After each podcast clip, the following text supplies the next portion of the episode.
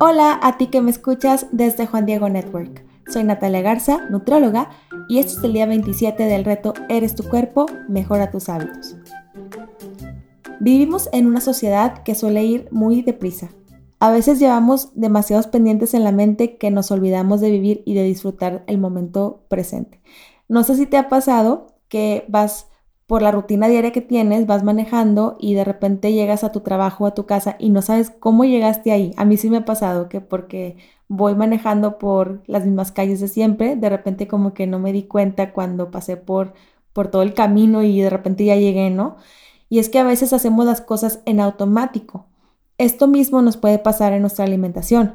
Parte de ir creando hábitos de alimentación y de estilo de vida saludable es hacerlo de manera consciente. Hoy quiero compartirte cinco consejos para poder aplicar esta alimentación consciente, ser más conscientes al momento de tener nuestros hábitos de alimentación. Uno es reflexionar si de verdad tenemos hambre, porque tal vez puede ser que tengamos solamente sed o que estemos aburridos. Puede ser que por estas últimas dos razones que menciono, pues de repente queramos ir por algo a la alacena, llegar a una tiendita por algún snack o abrir el refri, ¿no? Es bueno tomarnos un momento para poder asimilarlo y preguntarnos si realmente queremos comerlo y si la porción que vamos a comer es la adecuada. Cuando abrimos el refri a la cena, pues preguntarnos, ¿realmente tengo hambre o, o, tal vez no, no tengo hambre. Entonces lo puedo intercambiar por otra actividad, como leer un poco, caminar, caminar un poquito, ver algún video corto que me deje algún aprendizaje, entre otras actividades, en caso de que sea por aburrimiento, ¿no? Y si es por sed, identificarlo y tratar de tomar agua. Y de esta manera, pues va a ser más fácil hacer, haciendo estas pausas va a ser más fácil identificar si es por hambre, si es por sed, por estar aburridos. Y el segundo consejo es comer despacio. Cuando comemos, hay unos receptores en el estómago que se activan cuando estamos llenos y estos envían una señal a nuestro cerebro para que se liberen unas hormonas como la leptina que nos hacen sentir satisfechos. Si comemos demasiado rápido podemos afectar este proceso y de repente comer más de la cuenta. Por eso es bueno tomarnos como unos 20 minutos para poder comer con calma, con conciencia y sobre todo también para poder disfrutarlo. El tercer consejo es evitar las distracciones, como por ejemplo ver el celular o la televisión, que eso es algo muy clásico, ¿no? Si estás con otras personas, pues también por respeto a las otras personas y por caridad, disfrutar de la compañía y de los, y de los alimentos con ellos. Hay estudios que han encontrado que las personas que comen con distracciones sí tienden a comer más de la cuenta que aquellos que sí comen con conciencia. Entonces es muy importante tomar en cuenta este dato para que no sea que a la larga, ya a largo plazo, ¿verdad? Podamos estar aumentando de peso y esto afecte a nuestra salud. El cuarto consejo sería comenzar con porciones moderadas. Ya hemos platicado sobre esto en otros episodios, sobre utilizar platos medianos, porque a veces si, agarramos platos muy grandes, de repente por querer llenarlo vamos a poner más porciones de las que a lo mejor necesitamos y si comemos rápido, pues también en una de esas estamos comiendo, no dejamos que la señal llegue a nuestro cerebro y todo lo que explicaba las hormonas ocurra, entonces podemos comer más de la cuenta.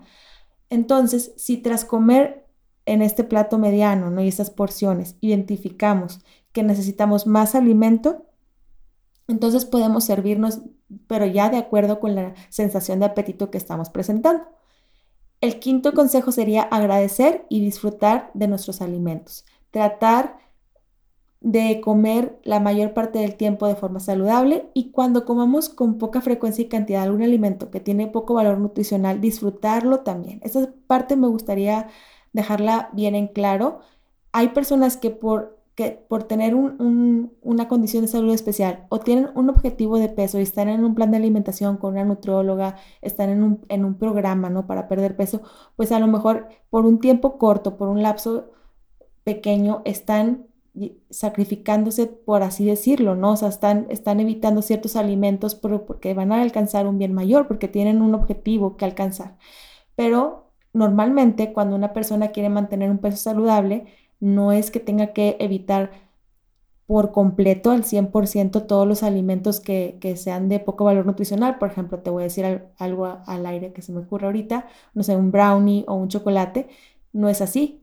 La idea es que podamos entender que la mayoría de las veces debemos de comer saludable, balanceado y completo, y uno que otro día con moderación y con frecuencia podemos comernos ese brownie, ese chocolatito o ese gusto que, que tenemos, ¿no? O sea, es la frecuencia y la cantidad lo que realmente importa la intención o lo que queremos lograr es evitar los vicios, ¿verdad? Porque ese tipo de alimentos que son de, poco valor nutricional, pues son muy altos en azúcares y sí se ha visto una relación con las adicciones, con la adicción al azúcar.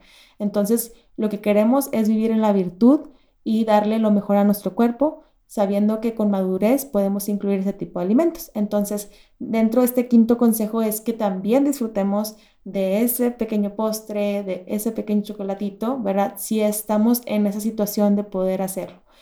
Y también sirve mucho el poder investigar de vez en cuando sobre las propiedades de los alimentos que normalmente estás comiendo o que vas a comer en la semana.